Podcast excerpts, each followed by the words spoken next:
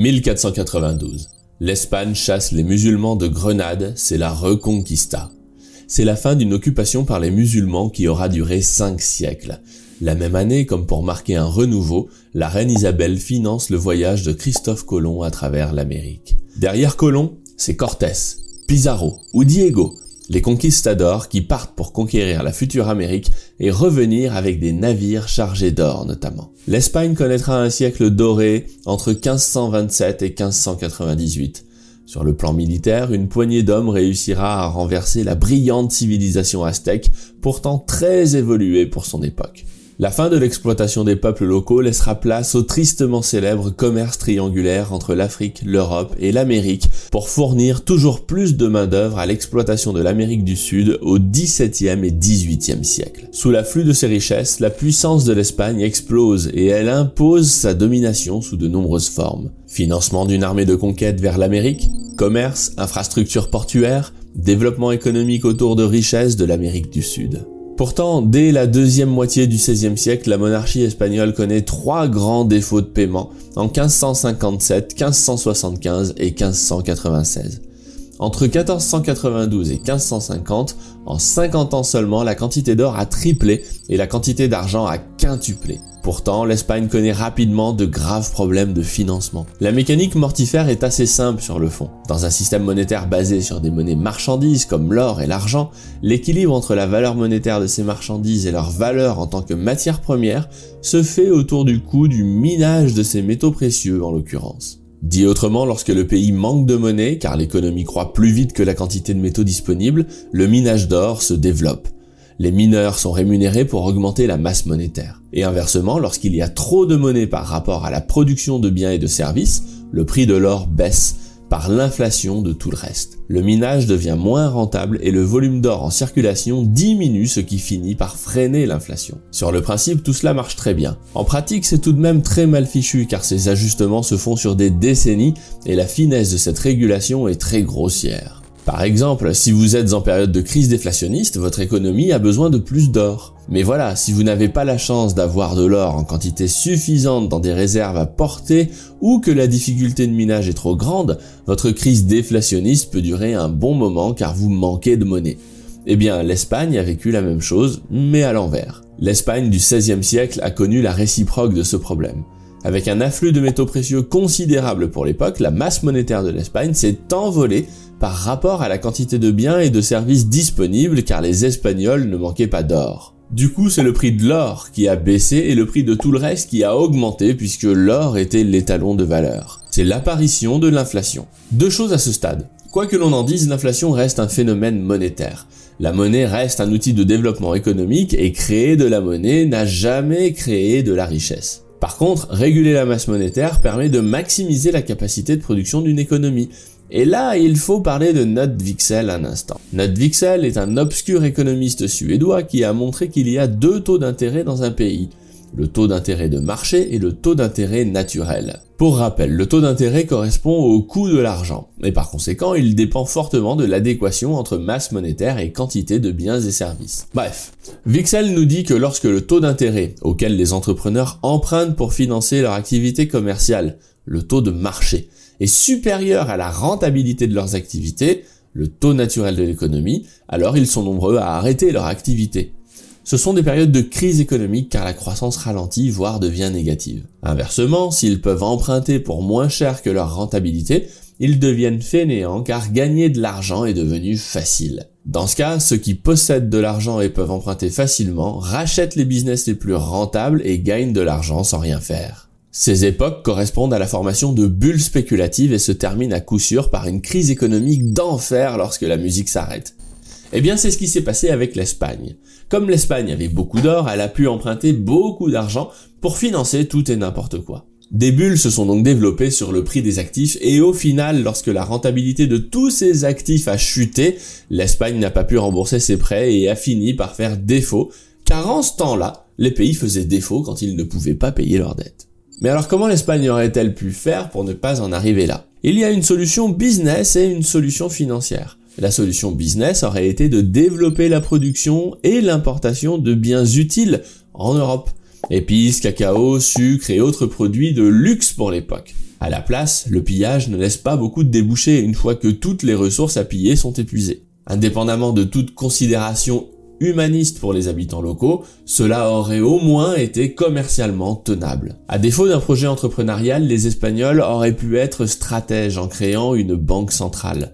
Elle aurait pu réguler la quantité d'or en fonction de la taille de l'économie espagnole. Bon, pour dédouaner un peu les politiciens espagnols de l'époque, ce n'était pas une chose facile car l'inflation s'est étalée sur des décennies au rythme de 1,5% par an. Donc ce n'était pas forcément facile à mesurer, surtout avec les moyens de l'époque. Ce qui est intéressant par rapport à aujourd'hui, c'est que ce phénomène de correspondance entre consommation et investissement, qui a été théorisé par Maurice Allais avec sa règle d'or, et qui est issu des travaux de Note Vixel et son spread vixelien, s'applique également très bien aujourd'hui. Voici le fameux spread vixelien en graphique et vous pouvez voir que cela marche plutôt bien pour visualiser les crises et leur nature. Alors bien sûr, mon historique ne remonte pas jusqu'au XVIe siècle, mais on voit très bien que les crises sont marquées par des grands écarts entre le prix de l'argent et la rentabilité de l'économie. Comme vous pouvez le voir, nous sommes rentrés dans une phase tout à fait anormale où l'argent ne vaut plus rien par rapport à la rentabilité de l'économie. Mais attendez une minute. Les Espagnols avaient leurs Aztèques pour leur fournir de l'or, et des voisins européens pour échanger leur or contre des marchandises.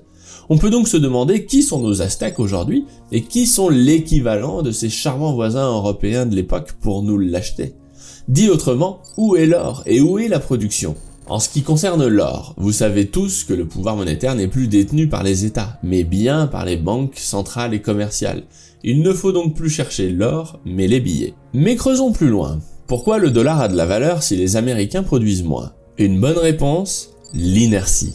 Ray Dalio a montré dans son étude des cycles de vie des empires que la valeur d'une monnaie de référence mondiale est la dernière valeur qui fait artifice lors des effondrements des empires. Le statut de monnaie de réserve est la dernière qualité reconnue pour un empire en phase de déclin. Pourquoi cette inertie? Je pense qu'il s'agit tout simplement du poids intrinsèque à la construction de la confiance. La confiance met du temps à s'installer et demande à être mise à l'épreuve sur le long terme. Lorsque l'on a fortement confiance en quelque chose, cette confiance met du temps également à s'éroder. Par contre, lorsque la confiance s'en va, c'est un processus rapide, voire très rapide. En conséquence, la valeur du dollar repose sur la construction d'un siècle de confiance dans les USA.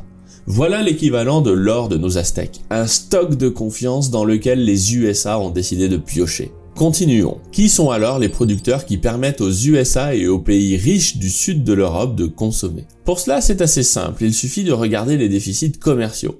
Les USA atteignent en ce moment des déficits records vis-à-vis de la Chine notamment, ce qui explique pourquoi la Chine se porte aussi bien depuis des décennies. Actuellement, on parle de 73 milliards de dollars par mois en août 2021. C'est un record historique. D'ailleurs, il est intéressant de noter que le précédent cycle de hausse des déficits à partir de 2000 fait suite à l'entrée de la Chine dans l'OMC en 2001. Voilà donc les producteurs qui fournissent les USA et beaucoup de pays d'Europe en marchandises. Mais pour continuer le parallèle, si nous comprenons bien pourquoi les Français du XVIe siècle voulaient de l'or espagnol venu des Aztèques, pourquoi les Chinois du XXIe siècle voudraient-ils des dollars qui proviennent d'un stock de confiance dans les USA alors que cette confiance s'amenuise d'année en année. Eh bien, ce ne sont pas des dollars que les Chinois veulent, mais des usines et des technologies. Lorsque les USA achètent des smartphones à la Chine avec des dollars, ils permettent surtout aux Chinois d'investir dans leur tissu économique pour le moderniser et être capables de produire des produits d'une qualité toujours meilleure. À travers la perte de la valeur du dollar, c'est bien la valeur économique de la civilisation américaine qui diminue. C'est un transfert de richesse de ceux qui travaillent de moins en moins vers ceux qui travaillent de plus en plus.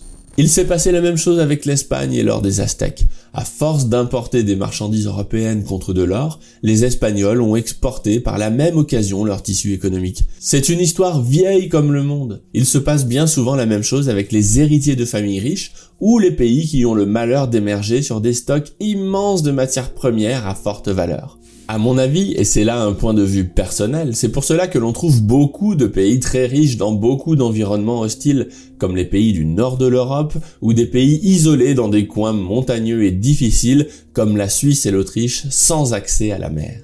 Bon, cette idée n'est pas de moi, car Montesquieu mettait déjà le climat et l'environnement parmi les premiers facteurs qui influencent la prospérité et la politique des nations. Alors comment cela peut-il se passer à partir de là? J'ai deux grands scénarios en tête pour la résolution d'une telle crise. Le premier, c'est la crise ouverte. Nos déséquilibres internes engendrent des soulèvements populaires et le système finit par céder. On a vu des émeutes aux USA, des gilets jaunes en France et des tensions très fortes apparaître en Grande-Bretagne face à la crise énergétique actuelle. Ces crises finissent par déstabiliser le système au point qu'il doit se reconfigurer pour recoller avec la réalité. C'est ce que l'on appelle une révolution. Le deuxième scénario correspond à celui de l'URSS. Le pouvoir en place réussit à maintenir une chape de plomb sur la population d'une façon douce ou violente, et le système tient sur le long terme. Le pays s'appauvrit un peu plus chaque année, mais aucun choc ne parvient à briser ce cercle vicieux. Au final, le pays finit dans une ultime convulsion une fois qu'il n'y a réellement plus rien. C'est la chute du mur de Berlin au bout de 70 ans de soviétisme. Les plus optimistes imaginent un troisième scénario où la situation se redresse par une série de réformes structurelles mais dures, touchant autant le pouvoir en place que la population. Je n'y crois pas car je n'ai pas d'exemple historique en tête. À mon sens, la raison est simple. Nous sommes très mauvais pour anticiper une catastrophe avant que ses conséquences soient plus insupportables que le statu quo. Je ne sais pas ce qui va se passer, mais jusqu'à la crise des mesures anti-Covid, nous étions sur le deuxième scénario de la dégradation lente. Ce scénario, pour durer, s'appuyait sur un capitalisme mondialisé et très robuste qui permettait à ce siphon de l'Occident vers l'Asie de fonctionner. Or, aujourd'hui, cela ne semble plus être le cas.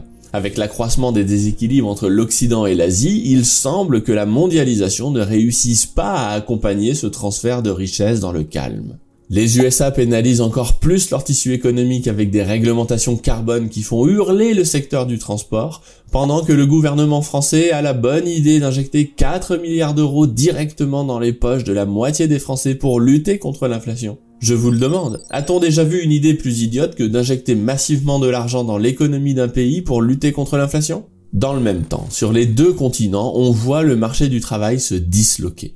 D'un côté, de nombreuses personnes choisissent de raccrocher les gants ou de vivre différemment leur vie en refusant de reprendre le travail comme avant, et de l'autre, le gouvernement force les entreprises et des services publics à renvoyer du personnel chez eux en vertu des réglementations sanitaires actuelles. C'est comme si nous étions pris dans nos contradictions en même temps et sur tous les plans. En réalité, le choc de la crise des mesures anti-Covid semble avoir fait dérailler la léthargie mortifère mais silencieuse dans laquelle nous étions plongés pour ouvrir une page de crise ouverte. Pour en finir avec l'or des Aztèques, le sort des Espagnols ne fut pas meilleur puisque l'Espagne a terminé cette histoire dans une grande période de crise et de récession. Alors comment faire pour préserver son patrimoine à défaut d'avoir un quelconque pouvoir individuel sur cette situation? Dans la lettre que je corrédige avec Didier Darcet, nous restons agiles sur plusieurs classes d'actifs.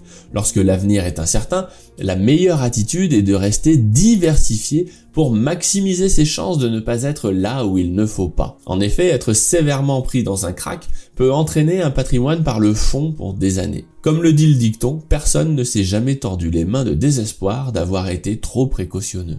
Par contre, grâce à Nestor, notre modèle d'analyse du risque, nous pouvons adopter une attitude opportuniste sur notre accès au marché action. Chaque mois, nous faisons une évaluation des risques et nous vous disons, selon nous, s'il y a plus à gagner qu'à perdre à s'exposer au marché. C'est pour cela que nous avons adopté une approche indicielle avec des frais très bas pour pouvoir rester agile sur les actions. Du coup, cette stratégie nous laisse avec beaucoup de cash. Mais pour ce qui concerne la gestion de ce cash, nous ne sommes pas malheureux puisque je vous propose des stratégies de valorisation de votre cash à environ 10% grâce aux technologies de la blockchain notamment.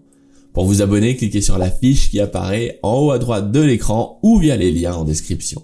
Enfin, en ce moment, j'entends beaucoup dire que l'une des sources de cette crise, c'est le manque de travail. Pourtant, je trouve cela injuste envers la grande majorité de personnes qui se lèvent pour aller travailler tous les jours. En réalité, je pense que nous faisons plutôt face à une crise de la prise de risque. L'essentiel pour créer de la valeur, ce n'est pas le nombre d'heures travaillées, mais bien la qualité du service rendu. Or, de nos jours, où l'innovation et la concurrence sont fortes, je pense que nous manquons de projets nouveaux qui cherchent à apporter des solutions adaptées à notre époque. C'est ça le véritable rôle des entrepreneurs. Pour ce qui concerne les salariés, je serais tenté de conseiller de favoriser un emploi aux côtés d'un entrepreneur que vous respectez pour sa vision et son courage. Je sais que ce n'est pas évident à faire, mais si vous en voyez un, peut-être qu'il sera une meilleure option qu'un énième bullshit job dans une grosse boîte sclérosée ou une administration poussiéreuse. Sur ce, à bientôt pour de nouvelles vidéos. Ciao Si vous aimez mes vidéos, abonnez-vous et pensez bien à cliquer sur la cloche pour être notifié lorsque je publie de nouveaux épisodes. Et pour recevoir le guide de l'investissement de ceux qui ont déjà réussi, inscrivez-vous ici.